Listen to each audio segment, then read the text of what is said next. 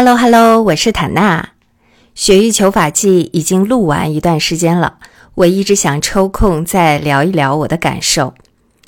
我本人呢很喜欢历史，作为蒙古图尔扈特部的后裔，我尤其酷爱阅读关于蒙古、藏族边疆史的史书。我第一次读到《雪域求法记》这本书是二零一四年，当时拿到这本书就爱不释手。精彩的片段我会反复阅读，仔细观看里面的老照片。这十年反反复复，不知道看了多少遍，甚至我还收集了好几本原版书。在最初想录有声书的时候，第一个在我脑中出现的就是这本书，我投入了很大的热情。唯一的遗憾就是在最开始录的时候经验有限。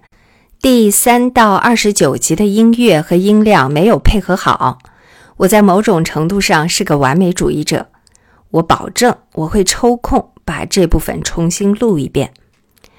希望喜欢这本书的朋友都能有机会买到这本书的原版，里面有大量邢素之老先生自己在西藏期间拍摄的老照片，非常有历史价值，是很值得收藏的一本书。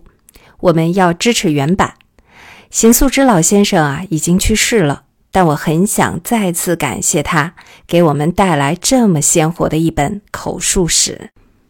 最后，我给自己做个小广告：我最近致力于录制原创短视频节目，最近关注的主题是蒙藏边疆史，会讲述一些传奇的历史人物和重大的历史事件。